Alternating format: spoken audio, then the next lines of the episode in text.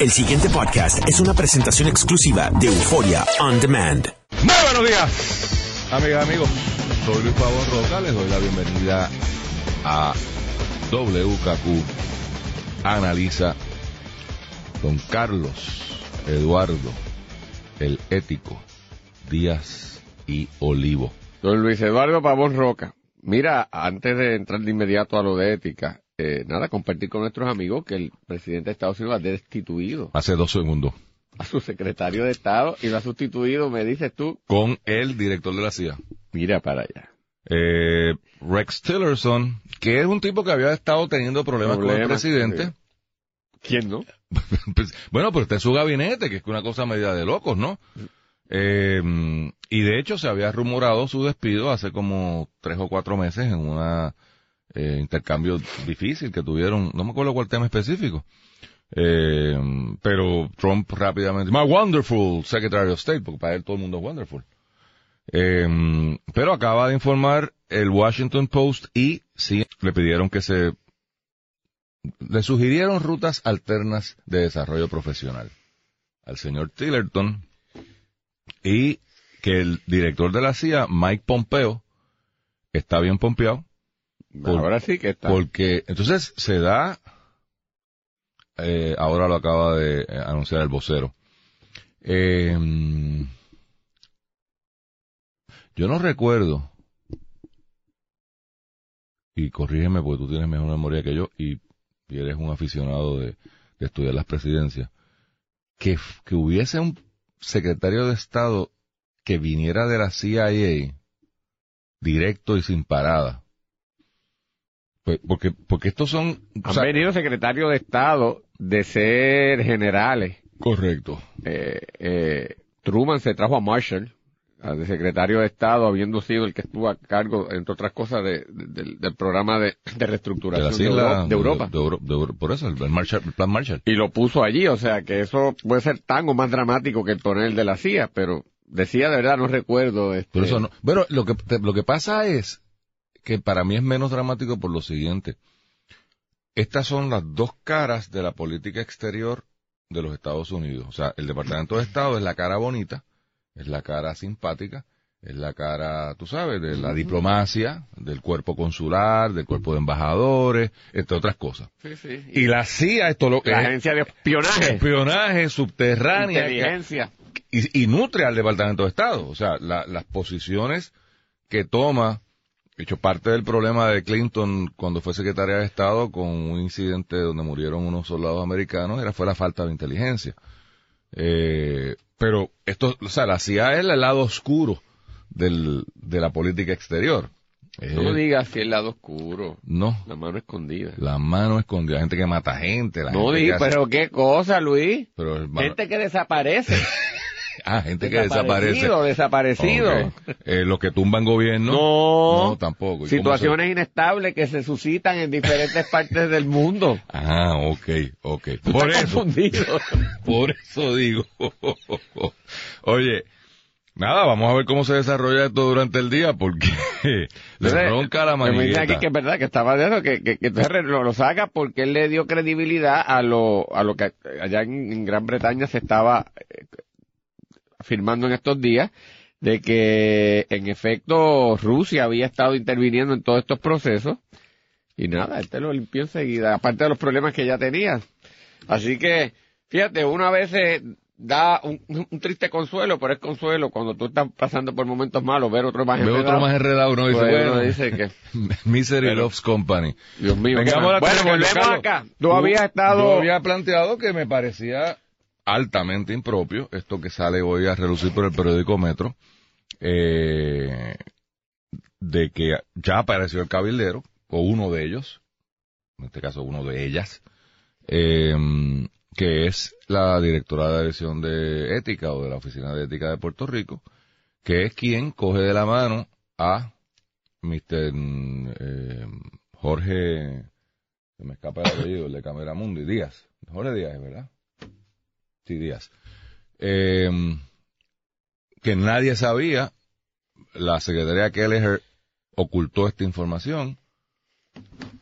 Eh, y yo creo que todo esto no sé, o sea, le, le pusimos aquí un sonido de la vehemencia de la defensa de, mm, de esta señora directora de, de ética, vehemencia que daba, la- llamaba la atención, pues como, oye, pues esto no es, o sea, opine, qué sé yo, pero po- ponerse casi a, a, a garatear con Ferdinand, eh, porque Ferdinand insistía que eso era un curso que podía dar cualquiera y ella estaba diciendo que no, que esto es una cosa del otro planeta. Carlos, no, Pues no mira, te he oído. bueno, Estoy bueno, loco Luis. por escucharte. Toda esta situación de este contrato que ha otorgado educación sobre este programa de Tus valores cuentan es un ejemplo de la creación de un lío que no debió ser un lío. Porque en su fondo, al fin y al cabo, aquí no ha ocurrido nada ilegal en ningún sitio. Pero esto es un ejemplo de los problemas que ha tenido esta administración eh, al no manejar las cosas ni con la inteligencia, ni con la lucidez, ni con la transparencia, Eso último. Y- crear ellos mismos problemas innecesarios. Vamos a comenzar con lo que ahora trasciende, que la directora de ética gubernamental fue la que sugirió la contratación o recomendó la contratación de esta empresa. Eso no es nada impropio. Es más, hasta legítimo. Hay unos problemas de ética el, el gubernamental, se suscitan todos los días, e incluso ética requiere hasta cursos eh, en esa área a todos los empleados y empleadas públicas y tiene un legítimo interés y si conoce de alguien con una pericia, no hay nada malo que lo sugiera. Yo mismo, pues, tú mismo, o sea, nos enteramos de alguien que Sí, está sí. buscando un abogado, un tal, tal, y dice, mira, Menganito es bueno. O, o una institución, la misma universidad, mira, o, eh, yo tengo este recurso, o conocemos de alguien. Eso es totalmente válido, es más deseable, deseable. De igual manera, no hay nada impropio que educación que haya tenido previamente una experiencia positiva con un contratista lo quiera volver a contratar. Eh, y que en vez de hacer lo que yo te- entendía que era una mejor política pública, tratar de desarrollar, o, abrirlo a varias personas o tratar de utilizar ese dinero para que fueran gente de aquí que desarrollaran esos programas y abrir a otras personas a que se convirtieran en, en emprendedores y emprendedoras y que ese dinero circulara en la economía a la misma vez que ayudaba a, edu- a educación. Perdona que te interrumpa para añadir un dato que salió y no lo hemos comentado. En Cagua se identificó una empresa que se dedica a esto mismo Claro. y en la Yupi hay unos profesores Siempre que hay tienen unos currículos. Y O sea, puede que es no lo- falso que es Sol Provider. No, no, yo vamos a suponer que estos tengan además unos talentos adicionales, pues entonces cuestión de reclutar en ese renglón lo que a mí me falta y lo montamos y lo vamos desarrollando, o sea, todo, pues, pues no se hizo eso, eso tampoco lo tenía que hacer. No tenía tampoco que abrirlo a una, ¿verdad? A una proceso de licitación más amplio. ¿Está bien? Al fin y al cabo son fondos federales, todo lo que quieras decir. Pero, ¿por qué no lo dices desde el principio? Todo oculto. Entonces, Porque esto surge una- porque hay Metro hace un Oye, research entonces en la hay unos oficina- elementos- del. Y esto lo crea la propia secretaria y los brillantes genios que la, la aconsejan.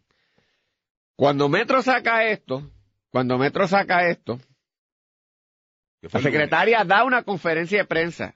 De una conferencia de prensa no se reúne, debo decir, eh, con la gente de Metro. Y lleva documentación.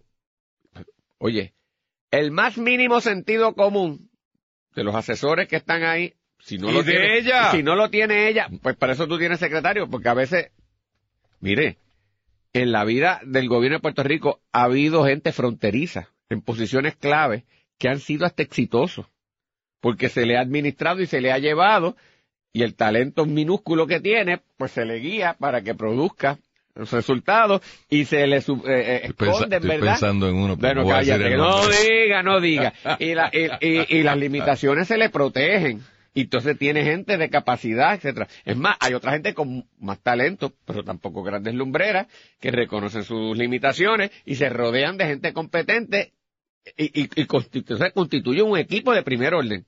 Todo eso existe. Pues mire, si la secretaria va allí, ¿cómo la secretaria usted no va a saber cómo, cómo contrató a esta persona y dónde salió? Cinco días después. Por favor, porque demuestra, vamos a suponer que ella es, ¿verdad? Alguien que viene de allá, de Washington, y no tiene idea de la dinámica, que no es verdad. Lleva ya un año aquí. No, y que era una contratista de hace más de 10 de 10 años con varias administraciones que este tipo de cosas de contratación, incluso de fondos federales, lo debe conocer mejor que nadie. Bueno, ella supuestamente es quien identifica los fondos. ¿Sabes? Tú le preguntas, mire secretaria, un... le van a preguntar esto, ¿cómo fue esto? Y ella va a decir, ay, yo no me acuerdo. Usted no puede contestar eso, por Dios santo, no puede ser. Usted tiene que pararse allí, mire, en la escuela hay, el país hay un problema de esta naturaleza. Los, los maestros y las maestras son empleados públicos. Los empleados públicos necesitan adiestramiento y horas en el área de ética, guber- de ética. En coordinación En con la oficina de ética. La Oficina de Ética Gubernamental, que eh, incluso requiere y supervisa esto, y da hasta multas a los que no cumplen con esto, ha sugerido esta empresa que estuvo anteriormente con esto. Esa empresa es una empresa de primer orden que tiene en tales sitios, en tales sitios. Esto se sufraga con fondos federales pues, mediante este mecanismo. Hemos decidido ir por esta ruta para que esos fondos no se perdieran y porque Y ya se probó. que. Pero mire, pues, y ya se, Se acabó, acabó. se acabó. Esto no existe. Pero no lo hacen así. Entonces todavía tú das un primer resbalón. Todos podemos dar un primer resbalón. Pero de nuevo, el principio es básico. Si mete la pata, sácalo rápido. Pero la siguen metiendo y la siguen metiendo y siguen con un, ne- un- nebuleo innecesario. O no, o es que no es, o es que es necesario.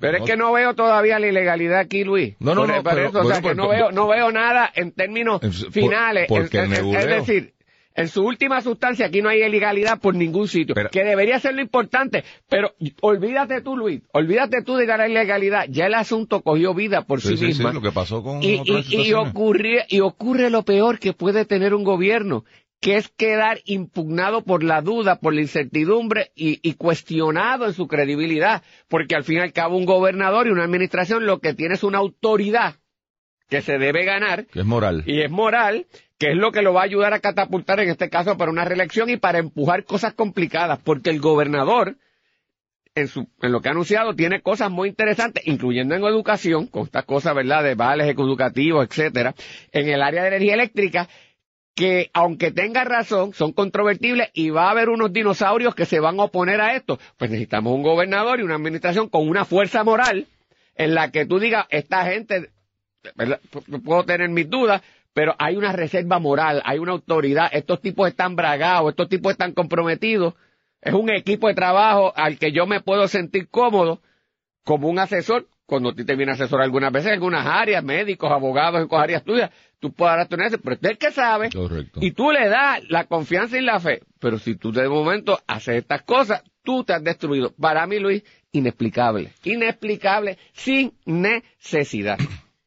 ¿Por qué te digo que, que todavía el jurado está afuera y hay que esperar a ver qué pasa aquí? Datos que llaman la atención. Esta administración se ha distinguido por hacer un comunicado de prensa por cada bautizo de muñeca que hacen. Ellos no han sido tímidos en un aparato de publicidad donde se anuncia cuanta bobería, cuanta bobería hay por ahí se anuncia. ¿Qué se dijo de este contrato? Absolutamente nada. Eso llama la atención, porque como tú bien señalas, vamos a enseñarles ética, tus valores cuenta, character counts, como centella se llame la vaina. Hemos, hemos, mira qué gran noticia. En este momento de crisis, hemos identificado fondos federales, por lo tanto no le cuesta al erario público, para atender este problema que a largo plazo es uno de los problemas más grandes que tiene el país. ¿Por qué el gobernador no anuncia eso?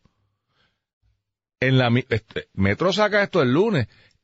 El lunes anterior había sido el mensaje de Estado, donde dijeron cuatro mil pamplinadas. Esta pudo haber sido. De hecho, en ese mensaje de Estado no dijeron nada nuevo. Todo ya se había dicho.